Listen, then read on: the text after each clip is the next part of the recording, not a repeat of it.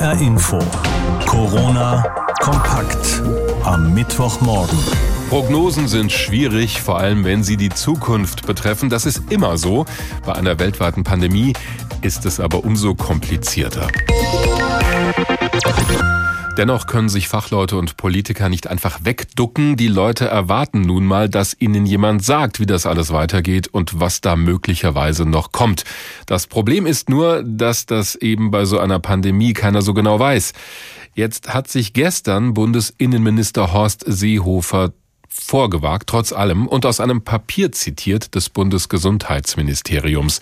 Demnach könnte es angeblich im schlimmsten Fall Millionen Tote geben wegen der Corona-Epidemie. Das beruhigt einen ja jetzt nicht unbedingt. Franka Welz ist unsere Hauptstadtkorrespondentin in Berlin. Ich habe sie gefragt, wie ist das denn einzuschätzen, was Seehofer sagt?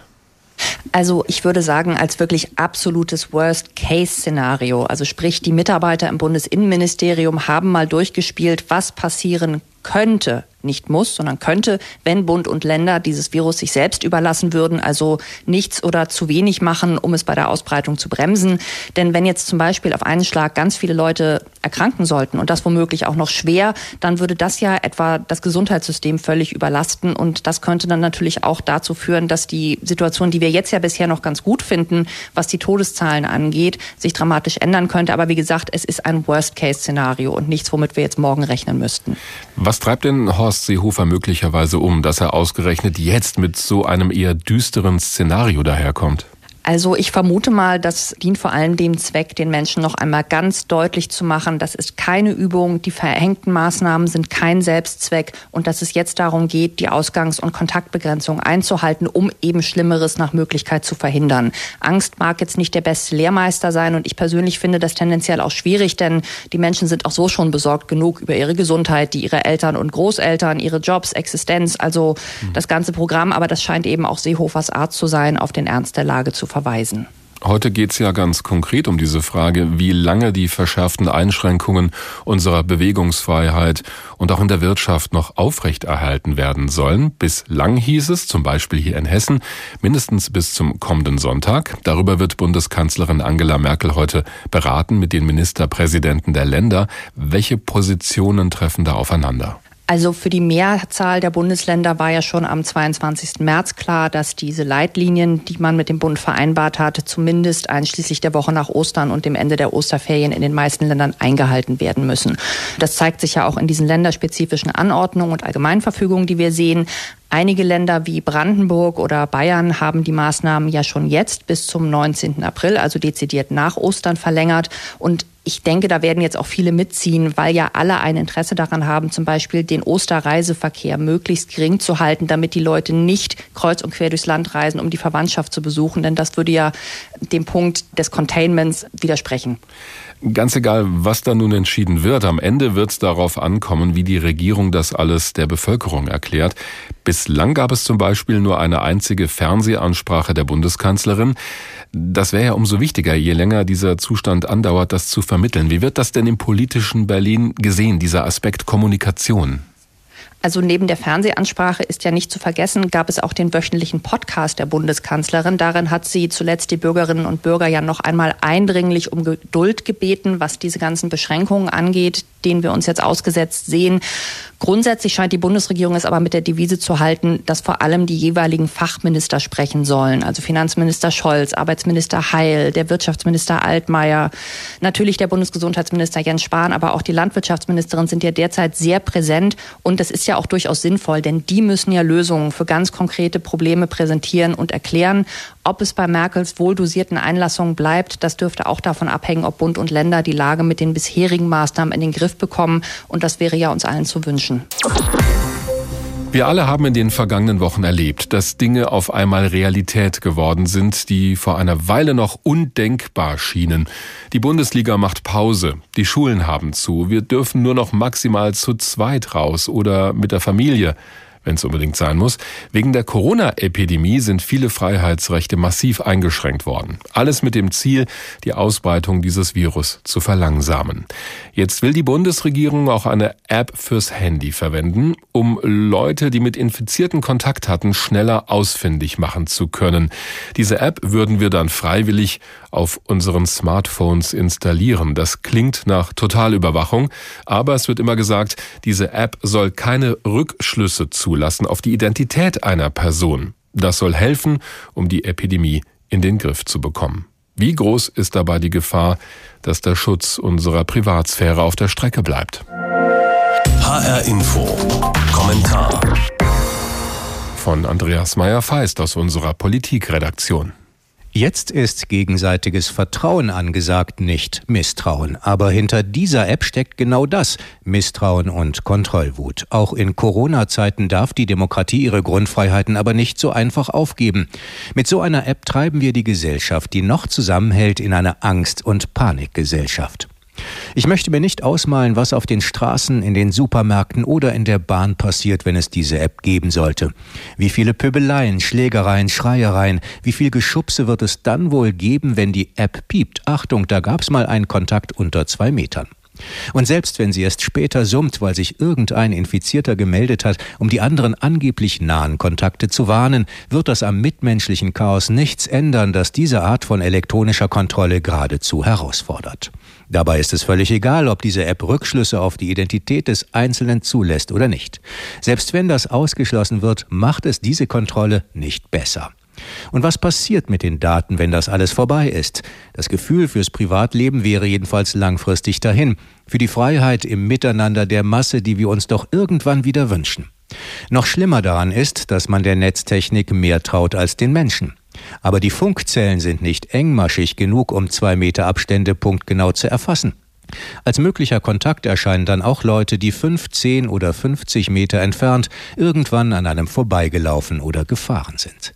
So kann man gar nicht feststellen, ob Personen miteinander Kontakt hatten bleibt die Bluetooth-Lösung. Aber ist die wirklich sinnvoll, wenn sie sowieso nur freiwillig genutzt werden kann? Zu Recht kann sich nur die Hälfte der Bevölkerung überhaupt vorstellen, eine solche App einzusetzen. Eine flächendeckende Wirkung, eine erfolgreiche Bekämpfung des Virus schafft man so natürlich nicht. Und selbst wenn das alles funktioniert und alle mitmachen würden, was nützt mir diese App, wenn schon mangels Testkapazität nicht alle getestet werden können, bei denen die App plötzlich anschlägt? Natürlich geht es darum, Leben zu retten. Die App ist das eine. Das andere sind Kontaktbeschränkungen, ist die Not der Menschen, die besonders gefährdet sind. Die bedrückende Lage in den deutschen Pflegeheimen, in denen 800.000 oft demenzkranke Menschen Angst haben. Wir alle sollten uns besser darauf konzentrieren, auf die Menschlichkeit und Mitmenschlichkeit und dort ansetzen, wo die Risiken auch ohne App leicht erkennbar sind.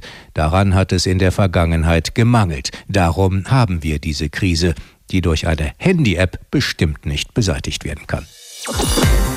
Eine Grillwurst in der Hand, die Gesänge der Fans in den Ohren und die Lieblingsmannschaft auf dem Platz. Das sind im Moment nur blasse Erinnerungen an eine Zeit, in der in Deutschland mal aktiv Fußball gespielt wurde. Jetzt wollen wir nicht zu melancholisch werden, aber in den Stadien könnte man gerade das Gras wachsen hören, wenn das denn auch Geräusche machen würde dabei. Die Bundesliga hat den Spielbetrieb komplett eingestellt, natürlich wegen Corona. Gestern hat die deutsche Fußballliga DFL nun beraten mit den Chefs der Vereine aus der Bundesliga und der zweiten Liga, wie es weitergehen soll. Wie es sich gehört in diesen Tagen, wurde das mit einer Videokonferenz bewerkstelligt und dabei wurde beschlossen, diese Spielpause wird noch bis Ende April dauern. An Katrin Rose aus unserer Sportredaktion hat das verfolgt. Mit ihr habe ich heute Morgen gesprochen aus dem Homeoffice. Die Verbindung war nicht ganz so gut, aber es hat insgesamt funktioniert. Und ich habe gefragt, heißt das, im Mai geht's dann ganz normal weiter in der Bundesliga? Nein, das heißt es eben nicht, auch wenn viele Fußballfans sich aktuell nach so ein bisschen Normalität, vielleicht sogar nach der Bratwurst oder dem warmen Bier sehnen. Die Entscheidung der DFL, die bedeutet aktuell eigentlich, dass die 36 Profiklubs der Bundesliga dann also Mitte April wieder zusammenkommen und eben entscheiden, wie es weitergeht.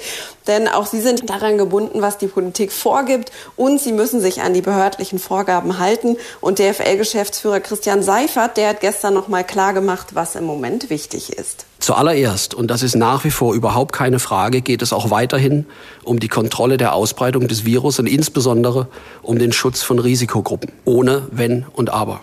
Ja, und genau da steht der Fußball eben aktuell hinten an. Wie könnte es denn nach dem 30. April weitergehen? Welche Ideen gibt es da?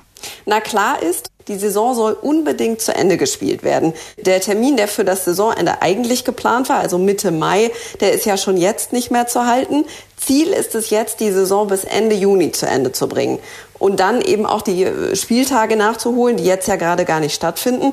Aber auch eine Verlängerung der Saison bis in den Juli hinein ist möglich. Und klar ist, volle Stadien, die wird es auf absehbare Zeit nicht geben. Wenn der Ball in den kommenden Monaten in der Bundesliga und in der zweiten Liga wieder rollt, dann erstmal vor leeren Rängen und in Form von Geisterspielen.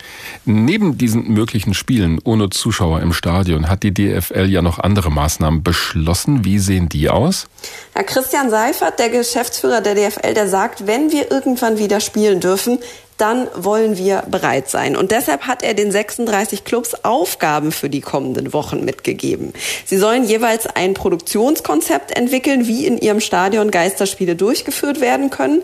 Und wichtig ist dabei, mit möglichst wenig Personal und eben mit besonders strengem Blick auf die behördlich vorgegebenen Hygieneregeln und außerdem hat die Liga eine medizinische Taskforce gegründet. Die soll einen Leitfaden entwickeln. Und da geht's um die sichere Durchführung von Trainings- und Spielbetrieb. Also wie können die Spieler, die Mitarbeiter, aber eben auch ihre Familien geschützt werden? Und äh, was ist dabei wichtig? Damit dann, wenn der Ball irgendwann wieder rollen darf, zumindest diese Geisterspiele möglich sind. Denn auf die freuen sich die Menschen, weil auch das wieder so ein ganz klein bisschen Normalität ist. Und das könnte eben auch diese Glücksgefühle, von denen du am Anfang gesprochen hast, zurückbringen. Jeden Monat Geld bekommen, einfach so, ohne etwas dafür zu tun. Das ist die Idee des sogenannten bedingungslosen Grundeinkommens. Ein Verein aus Berlin möchte dafür Werbung machen. Er heißt passenderweise mein Grundeinkommen und er verlost heute 30 solcher Grundeinkommen. Das heißt, die Gewinner bekommen für ein halbes Jahr jeden Monat 1000 Euro aufs Konto überwiesen. Dafür gibt's auch keine Bedingungen. Wen es trifft, der hat halt einfach Glück gehabt. Gerade in diesen schwierigen Zeiten könnte das aber genau den Leuten helfen, die von der Corona-Krise besonders heftig getroffen werden, weil sie etwa ihren Job verloren haben oder gerade kein Geld verdienen. Wie sinnvoll das alles ist grundsätzlich, darüber hat sich Ursula Mayer Gedanken gemacht aus unserer Wirtschaftsredaktion. Das bedingungslose Grundeinkommen wäre gerade jetzt in der Corona-Krise sinnvoll, meint Henning Vöpel. Er leitet das Hamburgische Weltwirtschaftsinstitut. Es könnte kleine Betriebe und Solo-Selbstständige auffangen, die jetzt um ihre Existenz kämpfen. Gerade für solche ist, denke ich, ein solches temporäres bedingungsloses Grundeinkommen auf jeden Fall eine Alternative, weil wir damit in der Lage sind, schnell und vor allen Dingen überall, also flächendeckend zu helfen, die laufenden Kosten zu bezahlen. Die Unternehmen müssen weiterhin Gehälter und Mieten zahlen. Es gibt für sie zwar Zuschüsse und Hilfskredite vom Staat, doch bis die bewilligt werden, dauert das mitunter Wochen und Kredite müssen die Unternehmen am Ende zurückzahlen. Vöpels Gegenvorschlag für die nächsten drei Monate jeden Monat pro Person pauschal 500 Euro ohne dass sie zurückgezahlt oder beantragt werden müssten.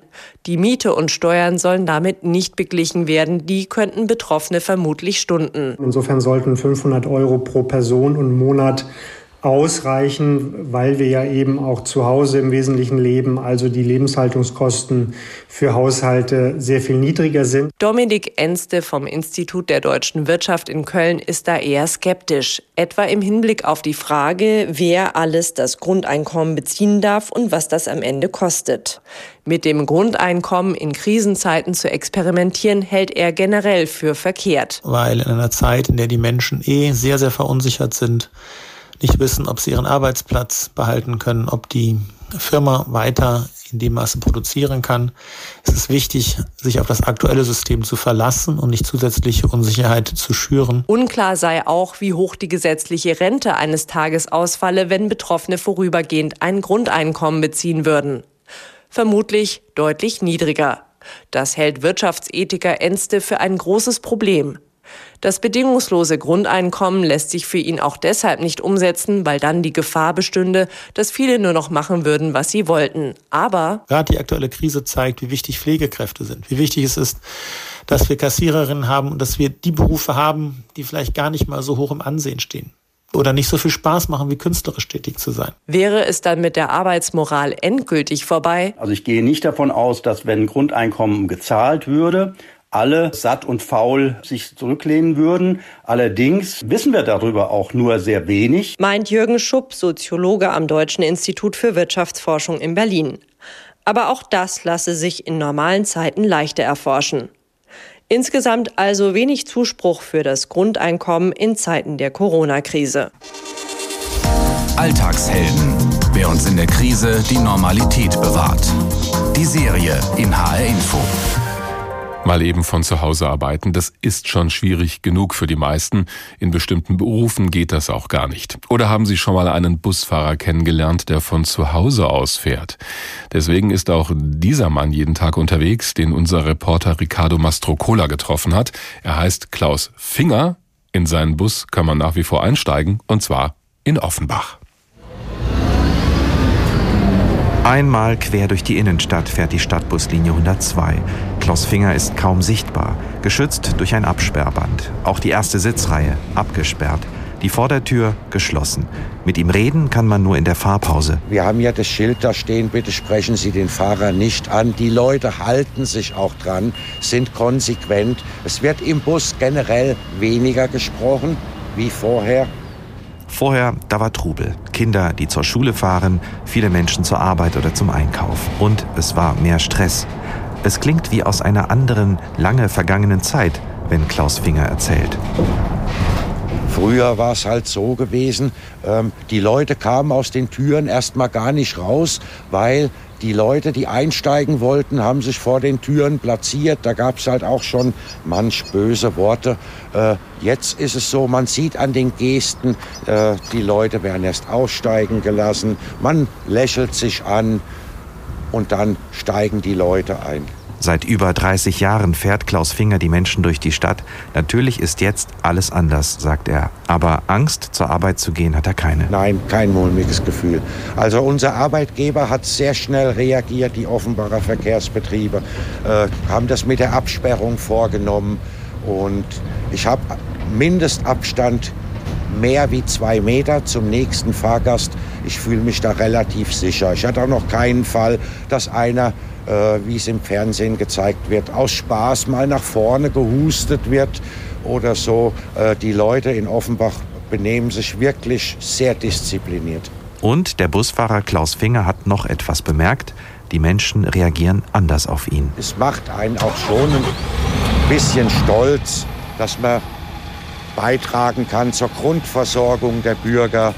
Und ich denke schon, dass die Leute manchmal dann mit Blicken halt sagen, dass sie schon dankbar sind. Ja, an den Blicken sieht man es halt. Ähm, es kommt öfters mal ein freundliches Guten Morgen, was früher nicht so gekommen ist. Früher, sagt Klaus Finger, kurz bevor er wieder losfährt. Da war der Bus mehr als doppelt so voll. Es war laut, nicht immer angenehm, weniger Rücksichtnahme. Jetzt sitzen die wenigen Fahrgäste verteilt, viele in sich versunken. Es sind nur die, die den Bus wirklich brauchen, wie diese beiden Damen. Die eine muss zur Arbeit, die andere zum Arzt. Sie haben jetzt tatsächlich einen etwas anderen Blick auf Busfahrer. Jetzt habe ich einen ganz anderen, weil ich sehe, dass sie für die Leute da sind und auch für die Leute fahren und alles. Finde ich ganz toll. Sehr großer Respekt. Die Leute sind einfach für uns da. Die Serie Alltagshelden. Wer uns in der Krise die Normalität bewahrt. Diese Woche jeden Morgen in HR Info. Mehr Infos und die Porträts auf hrinforadio.de. HR Info. Corona kompakt am Mittwochmorgen.